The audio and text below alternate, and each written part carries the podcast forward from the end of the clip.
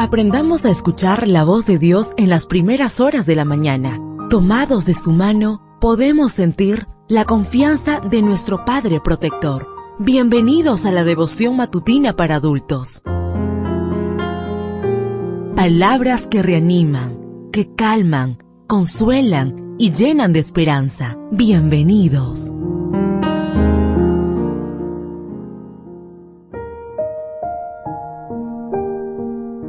Apreciado amigo, apreciada amiga, qué bendición poder saludarte hoy, 31 de agosto. Recuerda, soy tu amigo Roberto Navarro y traigo para ti el devocional para esta mañana que lleva por título Lo resucitaré en el día final. La lectura bíblica la encontramos en el libro de Juan, capítulo 6, versículo 40. Y esta es la voluntad del que me ha enviado, que todo aquel que ve al Hijo y cree en Él tenga vida eterna, y yo lo resucitaré en el día final. Los seres humanos siempre hemos tenido interés en el futuro, incluso nos hemos atrevido a predecirlo. En mayo de 2015, una revista estadounidense compartió con los lectores algunas de las predicciones más equivocadas de la historia. En un artículo publicado en la misma revista se predijo que para el año 2000 ya no habrían guerras y los pobres vivirían en grandes edificios. Otro autor se aventuró a pronosticar que ese mismo año no existirían los ratones. En 2006, a la pregunta ¿cuándo sacará Apple un teléfono? David Pogue respondió que probablemente nunca. En 1954, el científico Louis L. Strauss afirmó que los avances científicos pondrían fin a las hambrunas.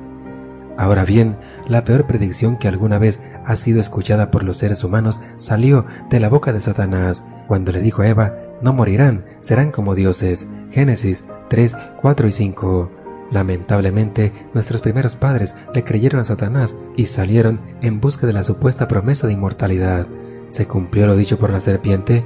Por supuesto que no. Todos hemos visto el fracaso de la predicción diabólica y nos ha tocado lidiar con la muerte de algún ser querido. Cada nuevo amanecer nos pone frente a frente con la falsedad de las palabras del enemigo y el hedor a muerte se respira en cada rincón de nuestro planeta. ¿De verdad queremos experimentar la inmortalidad? Entonces hemos de acercarnos y cerrar filas con el que quitó la muerte y sacó a la luz la vida y la inmortalidad. Segunda de Timoteo 1.10. ¿Quién es? Nuestro Señor Jesucristo. Él sí nos ofrece la posibilidad de vivir para siempre, de romper el poder que la muerte tiene sobre nosotros.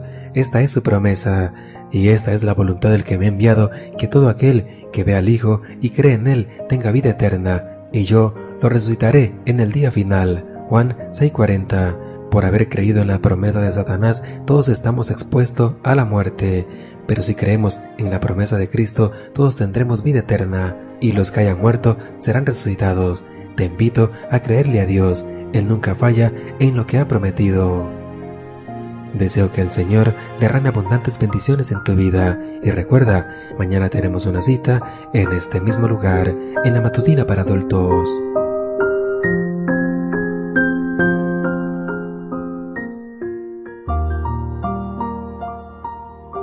Ahora salimos a realizar nuestras actividades más seguros, sintiendo su voz en nuestro oído. La devoción matutina para adultos es producida y realizada por Canaan Seventh Day Adventist Church and DR Ministries.